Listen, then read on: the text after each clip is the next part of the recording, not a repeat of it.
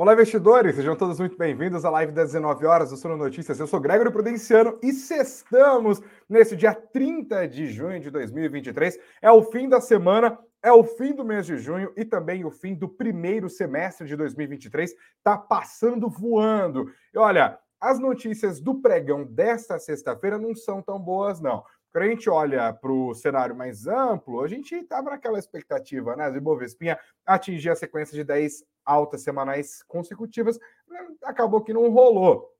Ainda assim, o saldo do semestre é amplamente positivo. E só não rolou essa décima alta semanal seguida do Ibovespa basicamente porque os papéis mais pesados hoje tiveram um dia negativo, com destaque total e absoluto para as ações da Petrobras. Os papéis da estatal desabaram quase 5% no pregão de hoje, depois que a empresa anunciou redução no preço da gasolina. Mas o que uma coisa tem a ver com a outra? Calma, eu vou explicar, essa é minha tarefa. A gente vai falar também sobre a Apple, que pela primeira vez na história atingiu, aliás, fechou no pregão de hoje valendo mais de 3 trilhões de dólares. A empresa já tinha atingido esse valor no intradia, mas hoje, no fechamento, 3 trilhões de dólares, impressionante. Além disso, o noticiário político dessa sexta-feira pegou fogo, como eu já tinha conversado com você na nossa, nossa live de ontem.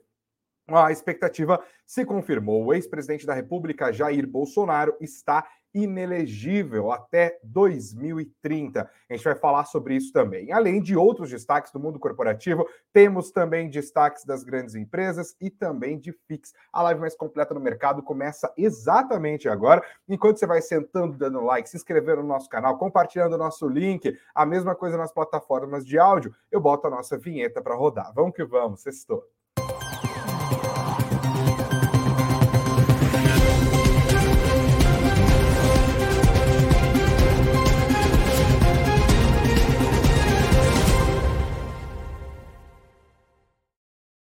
Fala, investidor e investidora, muito obrigado pela sua audiência, pelo seu like, pelo seu engajamento. A gente já começa a nossa conversa dessa sexta-feira falando sobre Bovespa, na verdade um combo aqui de Bovespa e Petrobras. E olha, não deu para o Ibovespinha. Depois de nove semanas de alta consecutivas, ou seja, nove semanas acumulando ganhos semanais, uma queda. O índice terminou o pregão dessa sexta-feira na mínima do dia, numa variação negativa de 0,25% aos 118.087 pontos. Mas é, e na semana a variação negativa foi também pequena, vai 0,75%. Essa foi a primeira queda semanal do principal índice da Bolsa de Valores brasileira desde o mês de abril, distante, longínquo mês de abril. No ano e no semestre, a alta ainda continua, 7,61%.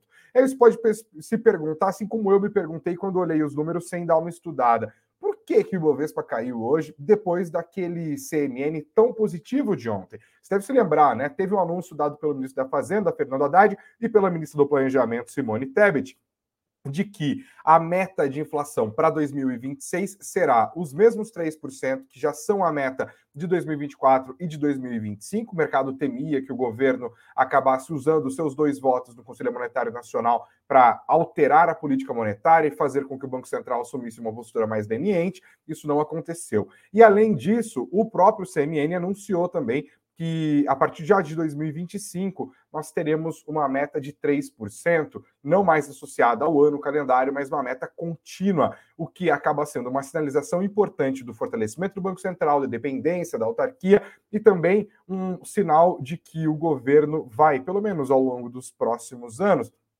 Tentar convergir política fiscal e política monetária significa controlar gastos ou pelo menos aumentar a arrecadação para gerar os resultados dos primários prometidos quando da apresentação do arcabouço fiscal e meta de 3% no horizonte, no tempo, não mais associado ao calendário, também é um sinal importante para a estabilidade da economia brasileira, com capacidade de ancorar as expectativas de inflação é, contidas no Boletim Focus, com capacidade de ancorar também uh, as expectativas de inflação contidas na curva de juros. E a gente viu isso hoje, tá? Depois da divulgação da decisão do CMN ontem, nós vimos várias casas corrigindo para baixo suas projeções de IPCA, a, a, aposta de que no mês de agosto vai haver a primeira queda da Selic já estava no preço, mas de ontem para hoje dobrou a aposta. A maior parte do mercado apostava numa queda de 0,25 ponto percentual e agora a maior parte do mercado aposta numa queda de 0,5 0,50 ponto percentual. Ou seja, menos inflação, mais crescimento econômico, menos juros. Por que diabos que num cenário desse o Ibovespa acabou caindo? Bom, teve um fator importante, o fator Petrobras. Eu te convido para vir junto comigo aqui no site do Suno Notícias, é suno.com.br barra notícias, tá? Lê comigo essa matéria do Giovanni Porfírio Giacomini, nosso repórter. Petrobras anuncia corte no preço da gasolina e gás de cozinha. E aí você pode trazer também um outro estranhamento, né? Tá, mas se o mercado está preocupado com inflação, com a trajetória dos juros, e a Petrobras anunciou redução no preço da gasolina, o que vai fazer com que o IPCA dê ainda outra aliviada, o que vai tornar o trabalho do Banco Central de abaixar os juros um pouco mais confortável, por que, que foi essa notícia que contaminou o Ibovespa hoje e interrompeu a sequência de altos? Que impediu o Ibovespa a chegar na décima alta semanal consecutiva? Bom, ninguém esperava. A grande questão é essa. Ninguém estava olhando para os preços praticados no mercado interno e para os preços dos combustíveis lá fora, como nós nos acostumamos a fazer ao longo dos últimos anos, desde 2016, quando a Petrobras começou a sua política de paridade internacional de preços, e falar: olha, tem uma discrepância aqui, a Petrobras deve reduzir o preço da gasolina. Não, não, não, não, não, foi uma surpresa total. E pior, essa surpresa se somou ao temor de que a Petrobras está fazendo isso agora para impedir que os preços da gasolina subam, o que acaba corroendo a popularidade do presidente da República. E os preços da gasolina, não fossem essa decisão da Petrobras, subiriam normalmente. Sabe por quê? Porque lá atrás Ainda em 2022, o presidente era Jair Bolsonaro, sobre o qual falaremos logo adiante, e numa medida populista que trouxe risco fiscal e que acabou, inclusive, incorporada aos modelos do Banco Central e nas atas do Banco Central e nos comunicados do Banco Central, tomou a decisão de cortar é, os, os impostos federais sobre os combustíveis para baratear a gasolina ali antes das eleições e ganhar uns votinhos. Bom e velho populismo. Bom, é, quando o governo Lula assume, há essa pressão de, olha, vai ter que voltar essa cobrança de imposto de alguma maneira. Mas o Lula falou: olha, não vou fazer isso agora, não, mesmo com a Haddad pressionando, empurra para frente. E aí o governo falou: ah, vamos só voltar a reonerar os combustíveis com os impostos da, do governo federal mais adiante. E aí houve a ideia de criar esse programa de financiamento, de barateamento, na verdade, dos carros populares, entre aspas, né, que custam até 120 mil reais. E como que o governo compensou a perda de arrecadação dos impostos que foram baixados para baratear os carros? Reonerando uma parte dos combustíveis, trazendo de volta algumas alíquotas de combustíveis que haviam sido expurgadas quando do lado do governo Jair Bolsonaro. Uma parte, não tudo. E aí o Haddad anunciou nessa semana que o programa foi um sucesso, a procura foi acima do que o governo esperava, vamos renovar. Ou seja, mais renúncia fiscal que precisava ser compensada. E aí o governo anunciou, vamos de novo antecipar outro pedaço da remuneração que já estava prevista para que isso não vire um custo neste exato momento. E ao mesmo tempo, e aí o mercado tá, beleza, é, faz parte da medida mesmo que o governo precisava fazer, né? Do ponto de vista fazendo o cálculo ali na ponta do lápis, esse é o caminho, mas essa remuneração significaria um aumento no preço da gasolina. E aí essa decisão da Petrobras veio exatamente nesse momento e os investidores ficaram: ah, então é isso que o governo está fazendo. Eles vão diminuir o lucro da Petrobras numa clara intervenção na, na, na empresa para para impedir que o preço da gasolina suba e a popularidade do presidente caia. Ou seja, aumentou o risco de intervenção política na estatal, as ações da empresa responderam a isso. Mas antes de falar da resposta por meio das ações, eu vou falar das resposta, da resposta por meio da própria Petrobras. Ah, eu esqueci de dar o número, tá? O recuo do preço da gasolina, que passa a valer a partir de amanhã, sábado, é de 5,3% nas as refinarias, né? Depois o seu valor vai sendo diluído ao longo da cadeia. O presidente da Petrobras, Jean Paul Prats, foi às redes sociais rebater esta teoria. Não que isso tenha ajudado as ações da empresa, mas ele disse o seguinte: abro aspas. Reiteramos que essa decisão se baseia nas variáveis econômicas e comerciais dos produtos e do petróleo bruto nos mercados brasileiro e internacional, de acordo com os nossos próprios critérios empresariais que nos garantem a devida lucratividade. Deu uma enrolada ali, portanto, falou: ah, não, decisão nossa, tal, tem base técnica, mas não me encha muito o saco com isso. Lembrando que no mês de maio, a política de paridade internacional de preços da Petrobras foi descontinuada. E não houve é, um tombo nas ações da Petrobras, como muita gente previa, porque naquele momento a leitura que se impôs é de que a nova política de preços da empresa não é tão diferente assim da PPI e não vai afetar tanto a lucratividade da empresa, nem mesmo a distribuição dos seus dividendos. E a Petrobras se tornou né, uma das empresas que mais pagou dividendos no mundo ao longo dos últimos anos mas este temor acabou sendo renovado com essa medida que, aos olhos dos investidores, soou intempestiva. E com isso, as ações da Petrobras hoje foram mais vendidas do que compradas, bem mais. As ações caíram 4,83% hoje e os papéis preferenciais terminaram o dia nos R$ 29,53. As ações ordinárias também tombaram, essas mais do que as preferenciais, 5,13% de variação negativa aos R$ 33,10. Ainda assim, quem comprou Petrobras ao longo do último mês está sorrindo, tá? As ações ordinárias acumulam alta de mais de 10% nos últimos 30 dias. Os papéis preferenciais ao longo do último mês sobem também quase 10%. E em 2023, a alta para as ações da estatal, considerando os papéis preferenciais, é de 3,51%. E aí você sabe, né? Petrobras pesa muito na composição do Ibovespa, é a segunda empresa mais pesada.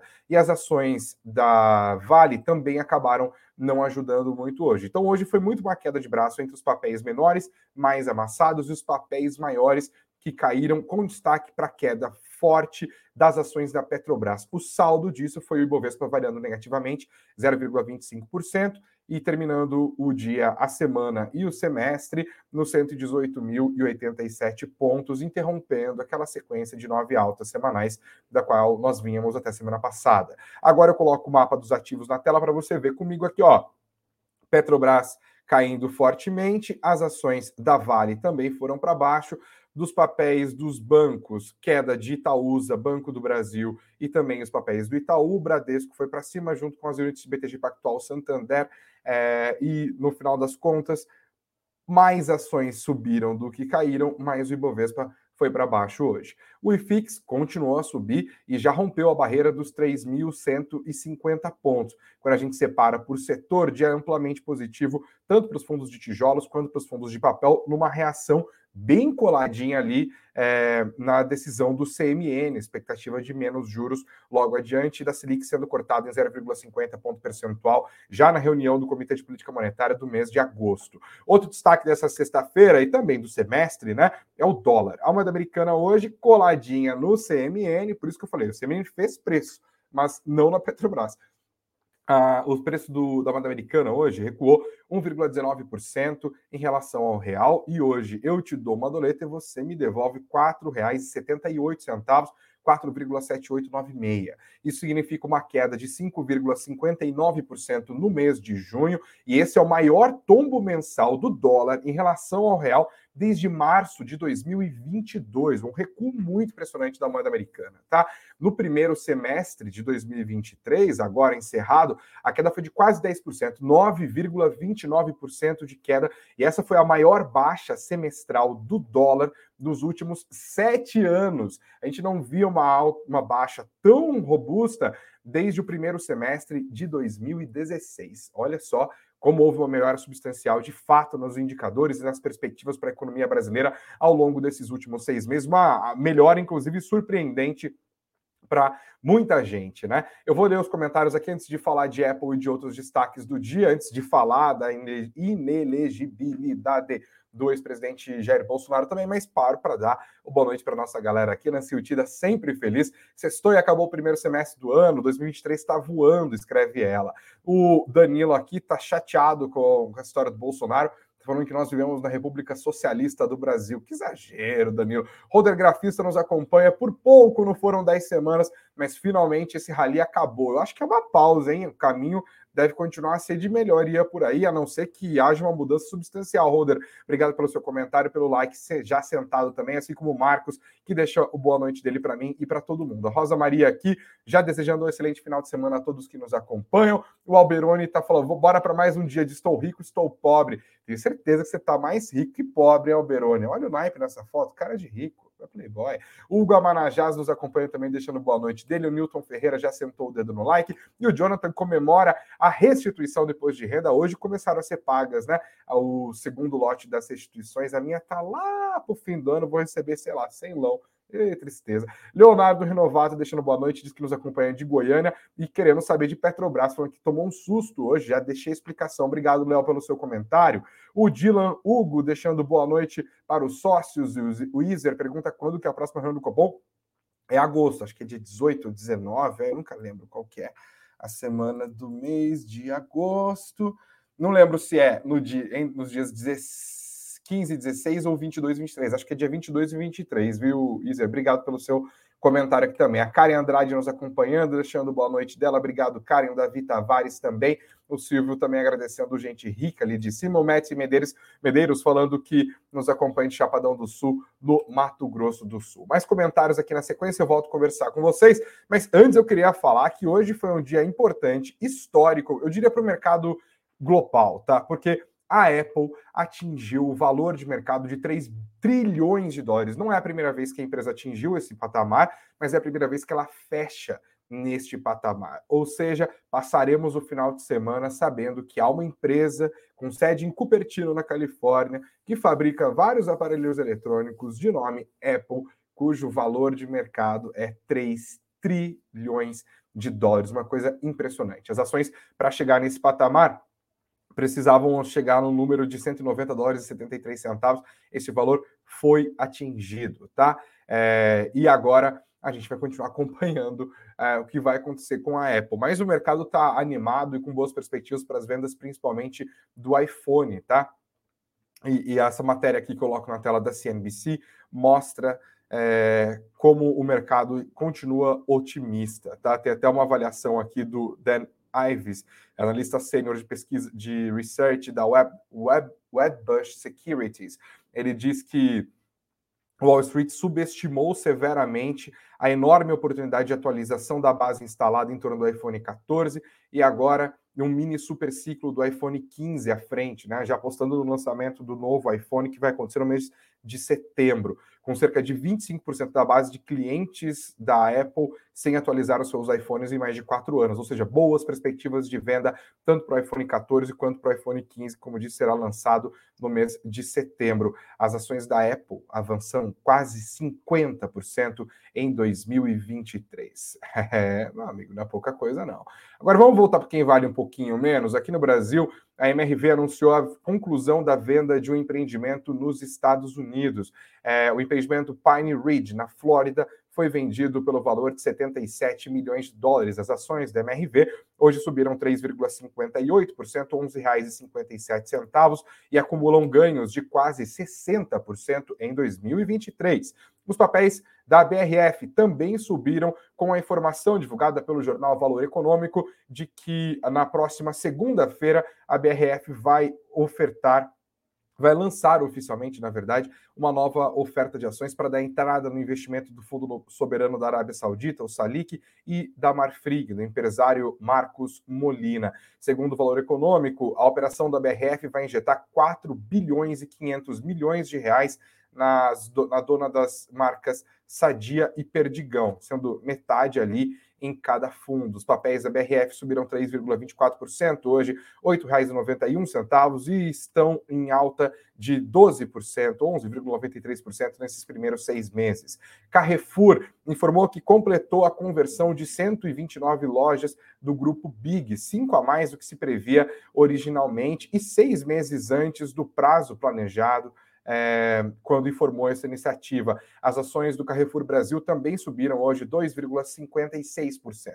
E uma notícia curiosa: a Livraria Cultura, que é um símbolo desse mercado de livros aqui do Brasil, foi à falência. Você deve ter ouvido falar sobre isso, né? A gente chegou a comentar algumas vezes aqui também sobre a cultura. E houve a decisão da justiça de que a cultura estava falida e a famosíssima loja da Livraria Cultura no Conjunto Nacional da Vida Paulista, aqui em São Paulo, foi fechada nessa segunda-feira, o que rendeu uma onda de nostalgia, né? Uma loja que está na vida de muita gente. Mas sabe o que aconteceu? Meio que desfaliu a justiça brasileira. É um negócio emocionante mesmo. Aqui, ó, a matéria do Eduardo Vargas, que está no nosso site. Livraria Cultura, Livraria Cultura vira o jogo nos tribunais, suspende falência e reabrirá lojas. Isso porque na noite de ontem, quinta-feira, foi homologada uma decisão referida, deferida pelo Raul Araújo, ministro do Supremo Tribunal de Justiça, suspendendo a falência da Livraria Cultura. E a empresa informou que, com essa decisão, ela vai providenciar a reabertura das lojas fechadas na cidade de São Paulo e também em Porto Alegre, capital do Rio Grande do Sul, o mais rápido possível.